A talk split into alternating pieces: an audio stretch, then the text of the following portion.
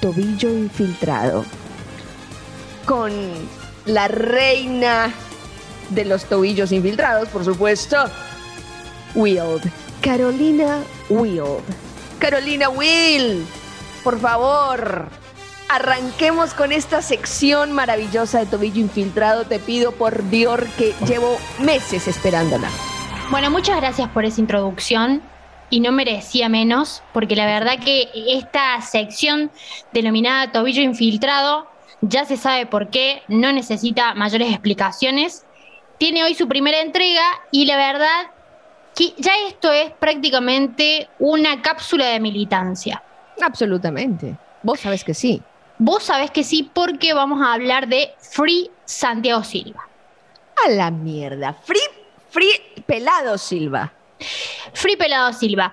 Está comprobado que el Free Britney, sí, toda la movida que se llevó a cabo para liberar a Britney Spears de la tutela de su padre, logró muchas cosas, por lo menos visibilidad mundial. Entonces Sí, ahora viste que nadie conocía a Brindis Spears. Sí. sí se le conoce, pero no su situación judicial y Eso es familiar. Eso Por es eso vamos a utilizar la misma fórmula con el señor Santiago Silva, ¿sí? Ok, me encanta. Por eso hacemos el Free Pelado Silva y vamos a aclarar un poco el panorama sobre qué estamos hablando. Santiago Silva es uno de los delanteros más importantes del fútbol argentino de los últimos, te diría, 15 años. Es uruguayo, nació en Montevideo y jugó en 20 clubes de, por supuesto, Uruguay y. Argentina, también de Brasil y Chile, y en Europa, en Italia, Alemania y Portugal. Mm. Entre los clubes más importantes estuvo en el Corinthians, en el Nacional de Montevideo, en Fiorentina y en la Universidad Católica de Chile, y en Argentina, en donde no jugó. Jugó en News, en Gimnasia, en Banfield, en Boca, en Lanús, en Arsenal y en Argentino Juniors. Sí, creo que no me estoy olvidando de ninguno. Ah, y también en Talleres. Tuvo un paso, un Ah. breve paso por Talleres. Sí. ¿En dónde no jugó? Básicamente. De hecho, deberíamos decir en dónde no jugó y es mucho más fácil. Bueno, en pocas palabras, es el futbolista uruguayo más goleador del fútbol argentino, incluso pasándole el trapo a Enzo Francescoli. Y mira que Enzo Francescoli está en el top top, o sea, está allá arriba dejando la vara altica. Tal cual, por eso es muy importante para, eh, para los argentinos y las argentinas. Santiago Silva, no sé si es importante, pero por lo menos ha dejado una huella y un reconocimiento que es, eh, bueno, de merecer. De hecho, yo eh, pareciera que estoy hablando en pasado, pero no es así, ¿sí? Porque el Pelado Silva es actualmente un jugador de fútbol, aunque figure como agente libre de Argentino, de Argentino Junior. Agente libre es un jugador que eh, ha dejado o se ha prescindido su contrato, pero sigue perteneciendo al club y está como ahí en el radar de la búsqueda de otro club que le compre el pase. Yo acá Bien. te aclaro, te aclaro todos los pormenores por las dudas, ¿sí? Sí, a mí, a mí, esta cosa de- de- del jugador libre, ¿no? Como si hubieran liberado esclavos, que además Sí. un día vamos a hablar de, eh, parece que hablaron de trata de personas, pero esto es una opinión, una opinión muy, muy, muy, muy particular, muy personal. Eh, ¿Cómo pierde, cómo se vuelven viejos jóvenes? Es un espanto. Sí, la verdad que es muy fuerte y aún no hemos hablado de esta cuestión de la edad con respecto al fútbol femenino, que tenemos mucho para hablar en relación a eh, eso, Ni hablar, claro. pero con 40 años de edad y con toda la trayectoria que tiene en el empeine este señor, Santiago Silva, no puede retirarse dignamente y con los honores que se merece porque no puede volver a jugar. Incluso no puede volver a jugar, te digo, en joda en algún equipo de la C, como él mismo dijo, ¿Cómo? porque, y sí, está en una situación muy complicada, ya que se encuentra imposibilitado por una sanción de dos años tras un doping positivo. Bueno. Sí. A ver, a ver. ¿Qué macana se mandó el tanque Silva? Te encomillo con el dedo índice. El resultado antidoping arrojó altos niveles de testosterona, pero a raíz de encontrarse en pleno tratamiento de fertilidad junto a su No, unos- esposa. Cierren todo, vendan IPF, chicos. Ya está, se acabó. Cierren, cierren. Cerrame la heladera, desconectala. Nos vamos. para lograr tener su tercer hijo, ¿sí? Puntualmente, él explicó cómo, cómo fue todo ese proceso. Se había colocado en enero del 2019 un gel medicamentoso para nivelar las hormonas.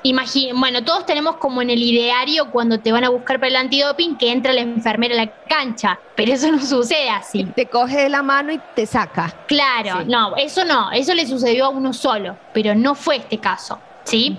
La prueba se concretó en un partido donde Gimnasia, donde estaba jugando el pelado Silva en ese momento, perdió con Newell's por 1 a 0.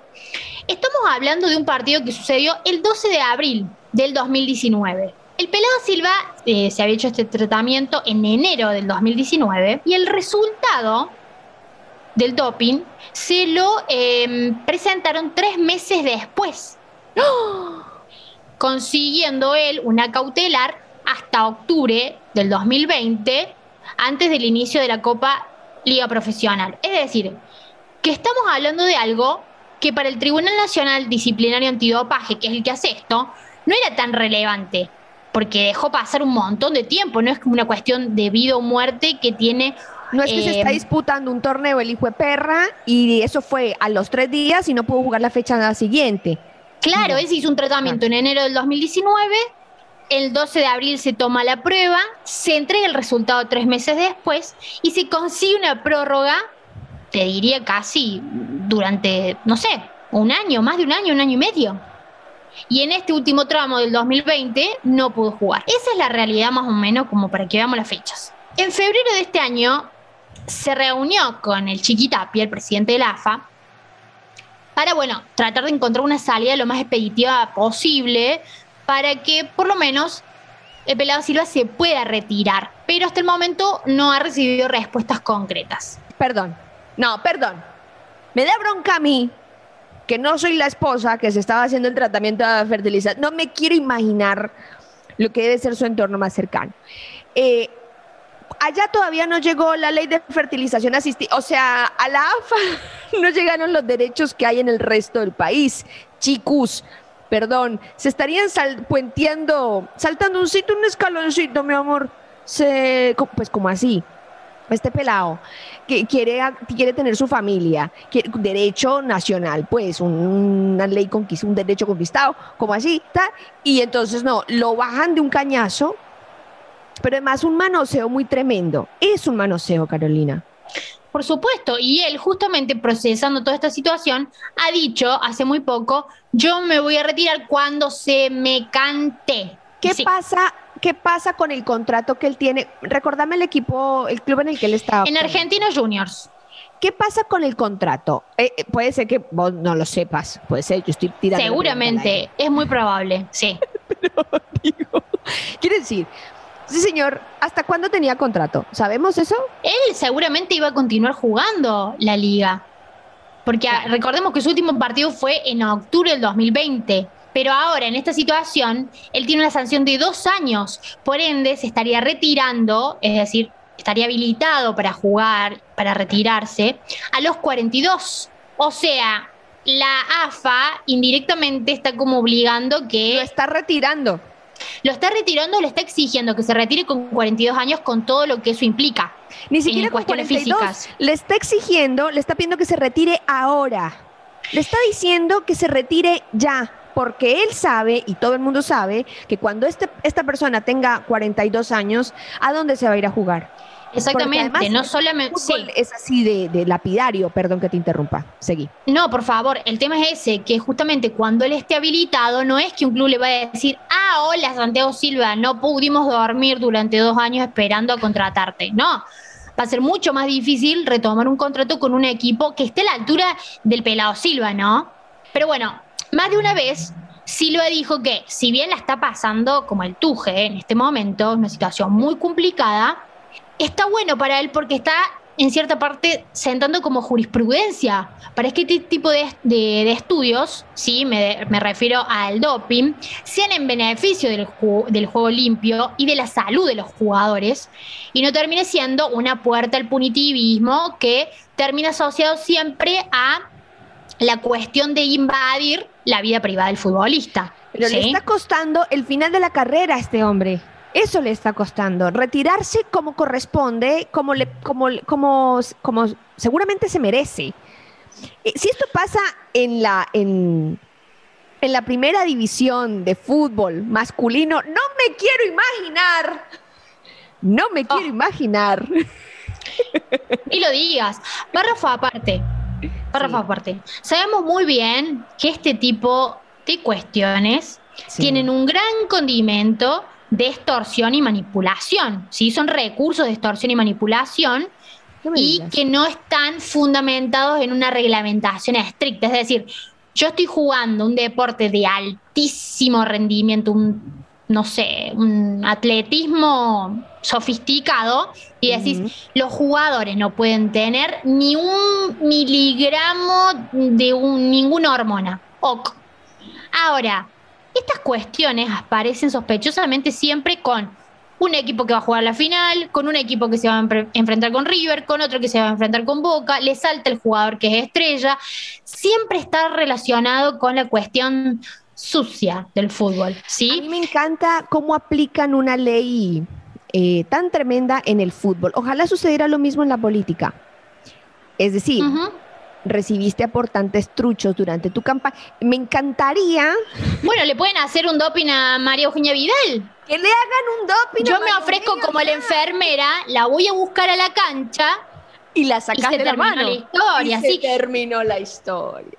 Pero aparte, digo, la AFA es súper sensible con estas cuestiones, súper estricta, rígida con estas cuestiones, pero mientras tanto le permite jugar partidos oficiales a jugadores que están implicados y que tienen mm. denuncias por violencia de género mm. o denuncias por accidentes de tránsito y demás cuestiones judiciales graves. Mm. Este tonito es de sospecha por si no se había entendido disculpa. Eh, sí, porque nos hacemos los correctos, ¿no? Una disciplina intachable, divina, pero lo tenés a Villa jugando en boca. Discúlpame, ¿no? Sí, claro. Eh, tenés eh, un tipo. Centurión. Centurión. Entonces te haces el correcto con pavón ahora y tal, pero debajo del tapete, papi, eso hay un polvero allá, una cosa muy berraca, eso es mugare, eso es escondido, este placar está lleno de muertos. Vea, qué cosa tan berraca. Entonces, pero este tipo que estaba haciéndose un tratamiento, es que es, es que es increíble. Es increíble. Tal cual. Bueno, a través del hashtag Dejen jugar al tanque, muchos jugadores profesionales se solidarizaron con Silva y también a raíz de todo este contexto que surgió a partir del suicidio de Santiago Morro García, ¿sí? el uruguayo de 30 años, jugador de Godoy Cruz, que padecía problemas de salud mental, puntualmente eh, tenía una depresión bastante complicada, agravada por haber quedado desafectado del plantel. Entonces, esta injusticia que ha generado indignación en toda Sudamérica, me refiero puntualmente a lo del pelado Silva, y también te digo, incluso hasta los medios deportivos, porque han planteado llegar a hacer un paro, un paro de, actividades, digamos. O sea, Viñolo te corta la, ruta y te hace asamblea. Claro. Se terminó Mariano Clos ahí con el megáfono y te empieza a cantar, y bueno, y la, y la campera de cuero de Waldini te van a parar eh, los programas de televisión si no se trata la cuestión del pelado Silva con la importancia que requiere. Pone la fecha, la que te Pone la fecha, la puta. Sí, los quiero igual de enojados cuando nos maten a nosotros. Bueno, bajando línea con los Bajando línea. Sí, y es así, es así. Eh, ¿Algo más que agregar, Will? Sí, dejen jugar el pelado Silva. No se puede ser tan colonizado mentalmente.